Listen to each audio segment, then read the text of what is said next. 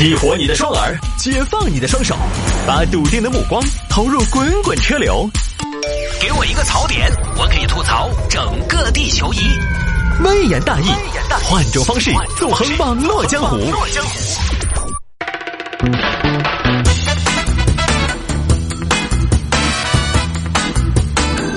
刚才节目里边分享特种兵式旅游，给大家演了一段，有听众说，探个宽窄巷子换成四号线。哎呀，你们真的是，哼！哎呀，们真的是，我这说的没有那么的细节，说的没有那么的细节，大家要理解哈。有的时候编这种剧情其实也挺难编的，我还做了一下功课。但因为现在呢，我几乎不太进城，所以对于成都地铁几号线、几号线呢，我说实话，我今天都是查的，好吧？就不用那么的严苛了。它本来就是一个杜撰的剧情。好吧，只是为了交代这么一件事情，夸张了很多。来，有听众还摆下这个事情：人均六千八百元的米其林三星餐厅吃完之后上吐下泻。这个事情说的是上海，上海有家餐厅叫……我确实叫不来他的这个名字，要不说人家高级呢，名字都叫不出来。查了一下，叫紫外线餐厅。我这个餐厅，我好多年前我翻上海的。大众点评，我就翻到过这家餐厅，很神秘啊！紫外线餐厅，进去人手带一瓶防晒霜，没有了。其实这家餐厅呢，就是刚才我说的，早有耳闻。他这个餐厅呢，整得很神秘。首先要预约很久，他好像刚开业的时候，一般你不提前个一个月是约不到的。每天就只接那么一桌人，就十来个人。而且呢，这个餐厅你不能自己去，哎，就这么装怪，就这么背时。你不能自己去，你必须要集合，大家集合了，再一车人拉到餐厅。好像刚开始我听说，好像就是在这个过程当中还要给你蒙上眼睛，就你还不能知道我们餐厅在哪儿。好像是哈，依稀记得模糊了，感觉有点模糊了。桌上呢，吃饭的时候会打出客人的名字：李菊花、张牡丹、刘芍药，他是用投影打的，不是摆个白牌牌啊，不是那种。除了菜品比较高级之外呢，它主要是特色呢，就是色香味俱全。色它就是，当然就顾名思义嘛，色它就是很色，哎，因为它有投影、有音乐，还有一些气味的搭配，就给你一个比较全面立体的体验。比如这儿上呃这个海带龙虾，上一道海带龙虾，那边就会有 BGM 来配合，涛声，涛声依旧啊。配的音乐是涛声，房间里边投出的影像是海浪。工作人员呢，这个时候上菜还，他会拿着还冒着气的高压锅绕场一周。哎呀，咋把高压锅端上来了？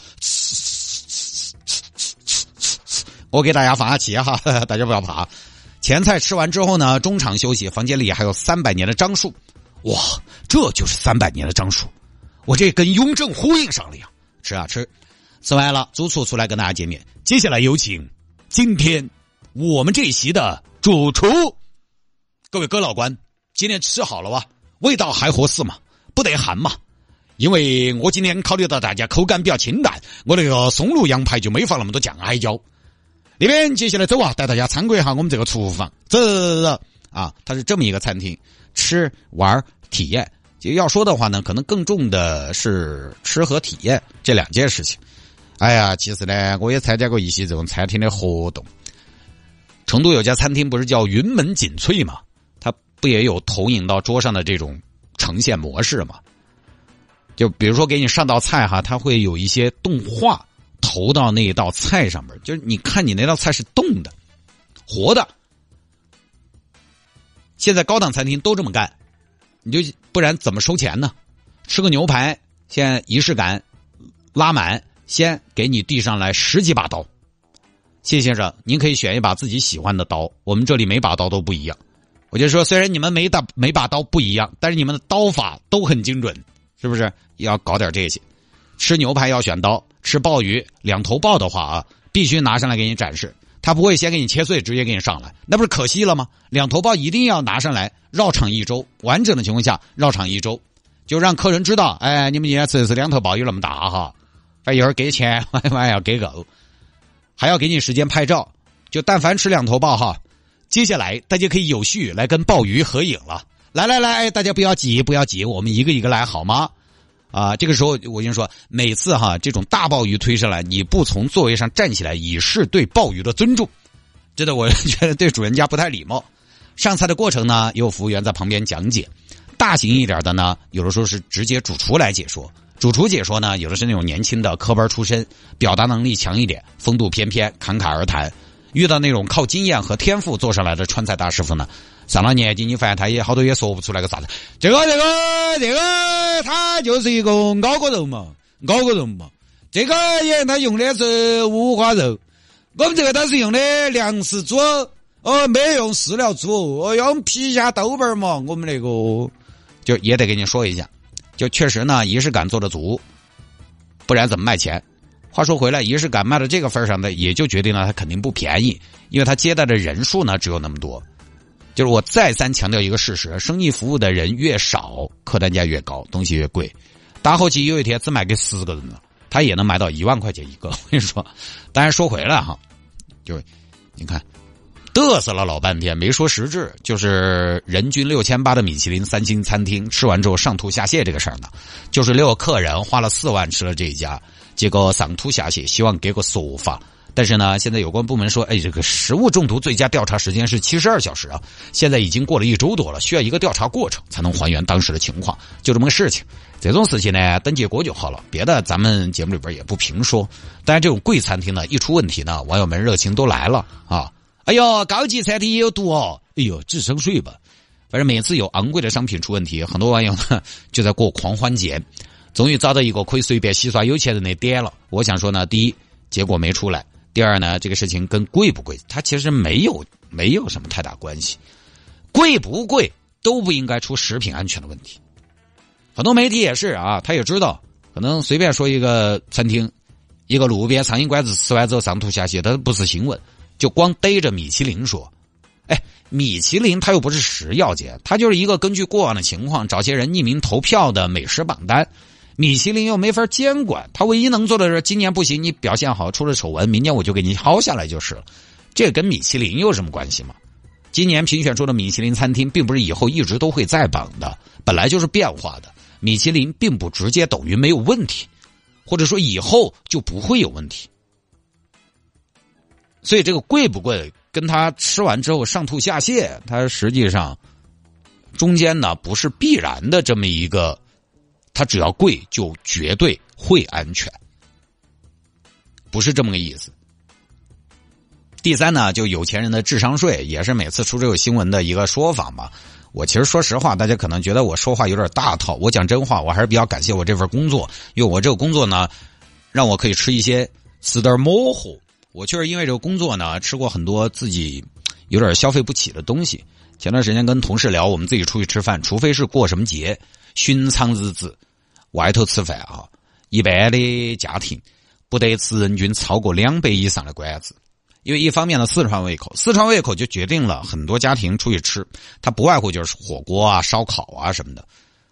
烧烤里边我吃过最贵的就是周丹丹，周丹丹人均吃人均他也不到两百，超出两百了，你看本来超出两百的餐饮啊，要么是日料，要么就是中餐这些。哪个一家人在屋头吃饭？四川人出去吃饭，出去吃中餐嘛？今天周末耍完了，我们去老房子华翠园年搓一顿，搓不到哪儿去，哪儿搓啥子嘛？对不对？点不到几个菜，人少了。你那个路边小摊，他那个不叫中餐，那个叫小炒，那个也吃不到人均两百。老百姓平时吃饭非宴请，我我个人跟我身边的人，我们聊过这个问题，一般就两百。两百多点人均可能都赚很贵，超过三百的就很少了。自己出钱，一家人去吃。但是呢，我因为这个职业能体验到一些，就是没得人喊我，我不得去的场合。我觉得我现在心态呢就特别好。我生活在这个夹层当中，一方面呢可以去看看那些有钱的他们可以吃点啥；一方面呢，我回归生活，我也挺日常。我去年上午去参加米其林的活动，中午我活动结束就在路边吃了一碗红油水饺，我觉得也也挺好。我能理解那些智商税打引号的智商税，我同时呢，我也回归得了我的性价比，我心态特别好，我也不得说贵的都是智商税，我也能理解我们老百姓追求性价比，我看得惯这个世界，这个世界谁的选择我都顺眼。最后呢，谁看世界顺眼谁受益。我现在基本上做到了四十耳顺，豁达的好，生活质量特别高。就是你有钱是你的，是你的，你东西好我也不羡慕。他没得钱他计较我也理解，毕竟挣钱不容易，那钱确实也是抠出来的。尽管很多成功人士强调说要省大钱花小钱，但我还是想说，省大钱的前提你得有大钱。没得大钱，还不是只有从小钱开始省。当然，对于成功人士这个思路，我也能理解。毕竟呢，位置不同，形式不同，我也不得说他们做子考虑的东西就不一样，出发点出发点也不一样。我就觉得我我自己基本上在这些方面做到了一个自洽。大家各在各的位置上，各行其道，互不打扰，各有各的生活哲学。啊，我就说这么多哈，摆点自己悟出来的小观念。因为你你喊我摆这个吃了东西拉肚子这个事情，没得啥好说的。调查结果没出来，是失误还是故意？是偶尔还是经常？到底是哪个食材出了啥子问题？是过期还是没处理好？这都不晓得。出来了也没啥子好说的，该罚的罚。其他的本来贵就不代表它一定一点问题没有。不说了，好吧，各位，今天节目就到这儿，拜拜。